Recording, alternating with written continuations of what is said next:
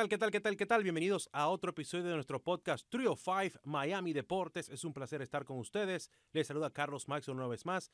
Tuvimos ahí una pausa con nuestro podcast, pues estuvimos en la Copa Mundial de la FIFA Qatar 2022. Tomamos unos días libres, pero ya estamos de regreso a nuestras labores con Telemundo 51. En esta ocasión tenemos a Nicole Fernández, quien es una periodista deportiva.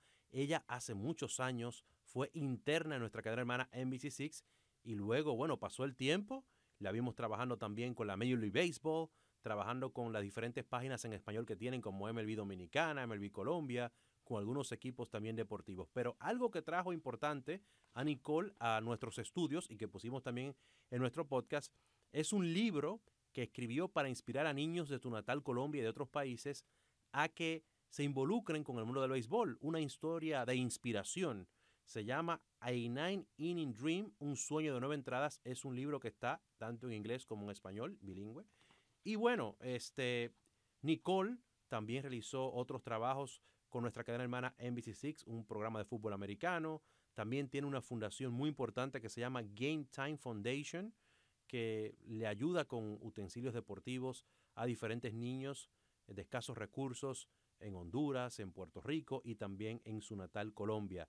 También ella tuvo la oportunidad de trabajar en la Copa Mundial de la FIFA del 2018 de Rusia en Telemundo Deportes como parte del equipo de producción, así que ella ha tenido una gran experiencia en lo que es el mundo de los medios. Aquí está nuestra conversación con Nicole Fernández. Nicole Fernández, bienvenida a Telemundo 51. Un placer tenerte por acá. Gracias por tenerme por acá, aquí recordando cuando estaba intern por acá. Eso, sí, yo te pregunté detrás de cámara que cuándo fue que hiciste un internship con NBC6, nuestra cadena hermana, pero estábamos juntos ahí en deportes, entonces ya ahí compartimos contigo. ¿Cómo fue esa experiencia? Cuéntame de interna y luego qué hiciste luego con tu vida. Eso fue en el 2011, suena como que, exacto, wow, vamos a dejar así. y ahí como que uno puede, creo que fue la, la probita, ¿no? Para ver cómo es la televisión, cómo es deportes, eh, me enamoré más, porque uno creo que cuando uno está en la universidad aprende y conoce, pero hasta que tú no estés en un estudio no sabes realmente cómo es. Entonces yo dije, esto es lo mío, pero me he ido más que todo por storytelling, como dicen. Me gusta mucho el deporte, me gusta mucho el béisbol y ahora con este nuevo proyecto que tengo, mi libro, mi bebé. Háblame de este libro, A Nine Inning Dream, un sueño de nueve entradas. Es un libro de béisbol que inspira a niños y es en los dos idiomas, español e inglés. Correcto. ¿Cómo fue esa idea? ¿Cómo te nació? Bueno, hace nueve años tengo una fundación que se llama Game Time Foundation. Yo recojo implementos deportivos aquí en Miami, de béisbol, de fútbol, y los llevo para allá. Entonces yo creo que esto ha sido, este libro representa muchas cosas. Eh, mi carrera profesional como periodista, mi fundación, y como eso se trata de un niñito de Barranquilla, Colombia, donde son mis padres, también es un homenaje a mi familia, ¿no? Creo que uno debe saber de dónde, de dónde uno viene para saber a dónde va. Y por eso también lo hice bilingüe, porque mi cerebro piensa en inglés y en español. Eh, yo misma me digo que soy una gringa quillera, porque mis padres son de Barranquilla. Y es como un libro que representa muchas cosas. A través de mi fundación yo he ido a muchos municipios en Colombia, he visto donde muchos jugadores actuales han venido y muchos de ellos no se olvidan dónde vienen. Entonces quiero que los niños sepan que si ellos sueñan, eh, por eso puse aquí que ningún sueño es demasiado grande, porque pienso que hoy en día mucha gente le quiere cortar las alas a los niños y si los niños no sueñan no tenemos un buen futuro. Entonces, como te digo, representa muchas cosas este libro y para mí también es un sueño hecho realidad porque tres años trabajando en él, muchas lágrimas, pero también sí se puede si uno lo quiere soñar y trabajar en, algo. Con tu fundación, ¿qué has podido ver de, de, los niños en Colombia? ¿Qué tú crees que le falta para que el deporte del béisbol se siga desarrollando en tu país natal? Yo pienso que en Colombia más que todo es el apoyo es mucho fútbol, entonces dicen, ah, en Colombia solamente juegan fútbol, pero si no hay apoyo, entonces los niños no van a poder crecer. Eh, creo que falta eso, que la gente crea en el, béisbol y apoya a los niños. Eh, por eso yo con mi fundación llevo muchos implementos, porque si es costoso aquí, más en otro país. Entonces, creo que con ese granito de arena a través del implemento alimenta el sueño del niño, ¿no? Entonces, creo que le falta un poco por trabajo, ahora viene el Clásico Mundial. Claro. Creo que eso ha enseñado mucho que en Colombia sí se juega, que los jugadores colombianos tienen como las ganas. Entonces creo que con el tiempo se va dando las cositas y creo que personas como yo que estamos poniendo nuestro granito de arena de qué es Colombia, que en Colombia se juega aparte del fútbol, también el béisbol, se puede llegar a grandes cosas.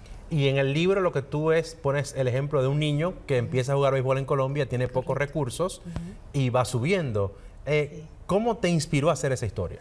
Eh, yo creo que eh, me inspiré, mi fundación empezó todo por un niñito, ¿no? Eh, yo estaba haciendo una donación y el niñito me dijo que él amaba a su profesor porque por él él juega béisbol. Y en ese momento cambió algo en mí de periodista, dije, me voy a meter a hacer ahora, a empezar una fundación, porque él no me dijo necesito un bate, él solamente me dijo que amaba el béisbol porque el profesor también le enseñó. Entonces fueron muchas cosas. A veces uno dice el universo, mándame una señal, para mí fue ese niñito y yo lo escuché. Y vi, como te digo, no tienen mucho, pero creo que un deporte, ya sea en cualquier país, es como, ¿cómo se dice? Que los niños dejan lo que pasa en la casa, dejan lo que pasa en el colegio, dejan lo que está pasando en el país y se dedican ese momento con los niñitos.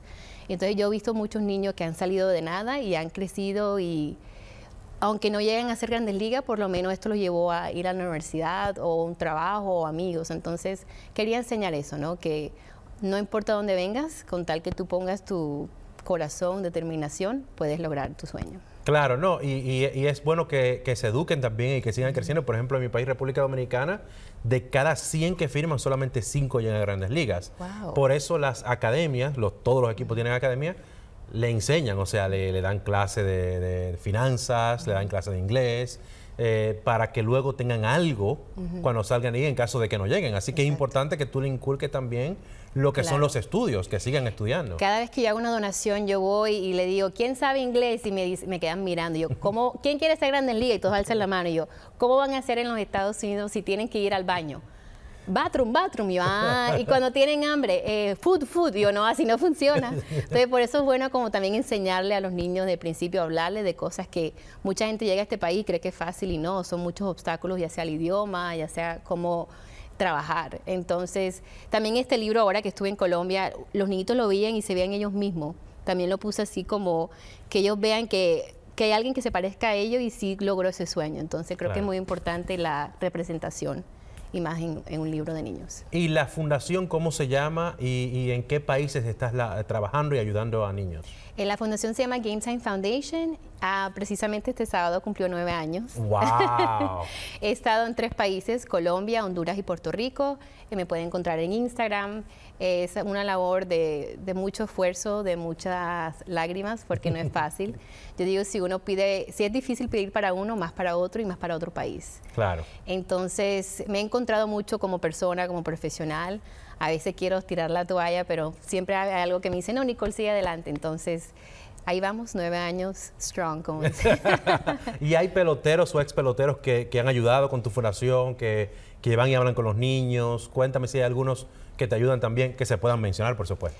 Hay uno que sí me, ayudó en el pasado, Giovanni Ushela, que es cartagenero. Él cuando estaba en los Yankees, él ganó como un premio y usó la fundación como el que dio una donación, entonces fue muy lindo de su parte.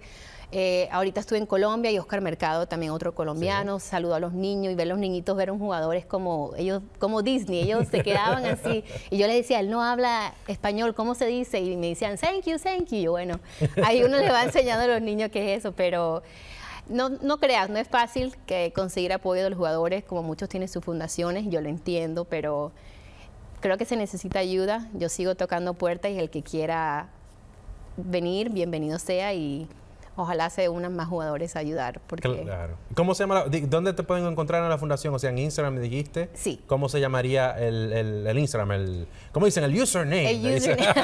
bueno, se llama Game Time Foundation y en Instagram está como Game Time Found. Game Time Found. Perfecto. Ah, mira, muy bien. Háblame de Colombia en el Clásico Mundial. ¿Cómo ves a Colombia? Uy, yo creo que tenemos mucha hambre, ya que ganamos eh, el año pasado la Serie del Caribe en tu país. Eso, está bien, está bien. Felicidades. Ah, entonces, pienso que venimos con mucha hambre. Como te digo, hay muchos muchachos, los que están actualmente en grandes ligas, pero también hay muchachos que se están desarrollando como jugadores y tienen esa sed. Entonces creo que va a ser bueno, ojalá nos sorprenda y lleguemos al final round aquí en Miami, porque ellos empiezan en Arizona, entonces... Vamos a ver como tú me mencionaste ahorita, en el deporte cualquier cosa puede pasar. Claro, es una serie corta, puede pasar cualquier cosa. Y además acuérdate que los jugadores no están al 100%, todavía están en pretemporada, así que, puede, que podrían dar una sorpresa por ahí. También has trabajado hablando de béisbol con las mayores, eh, con, con, la página web y todo esto de lo que es las grandes ligas, pero en español. Correcto. Háblame de esa experiencia, cómo ha sido eh, de las personas que han entrevistado, de lo que has hecho por ahí y si sigues colaborando con ellos. Sí, actualmente ya voy para dos años en las mayores, estoy en el departamento de español de MLB. Ha sido una tremenda experiencia.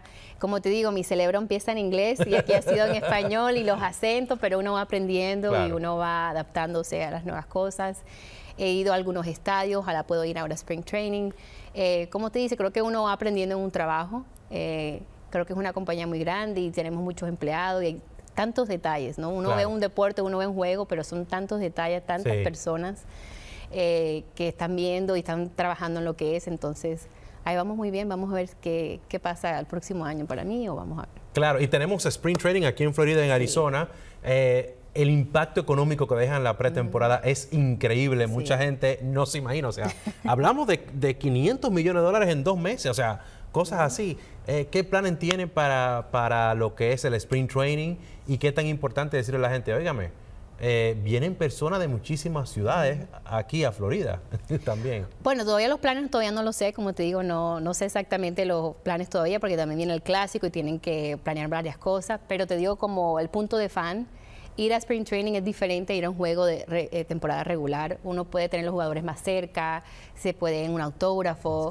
Es una experiencia diferente. Entonces pienso que las personas que le gusta el béisbol y quiere una experiencia diferente aparte de un estadio, siempre Spring Training para mí es algo diferente y tienen diferentes tiempos, diferentes momentos, entonces Creo que hay algo para todo el mundo, horarios para todo el mundo. No, sí, sí. Yo me, yo me llevo a mi niña, la llevo al outfit allá al final, nos ponemos a jugar ahí le gusta. Me dice, oye, el béisbol, ¿cuándo comienza Spring Training? En junio. Me dice, no, ya oh. tienes que esperarte, espérate. Ya le dije que ya llegó. El libro, entonces, Nicole, finalmente, ¿dónde lo pueden encontrar eh, para todas las personas interesadas? Actualmente está en Amazon, lo pueden buscar como el título, A9 in Dream, un sueño de nueve entradas y ahí les llega creo que en dos, tres días, así que pueden apoyar a una nueva autora.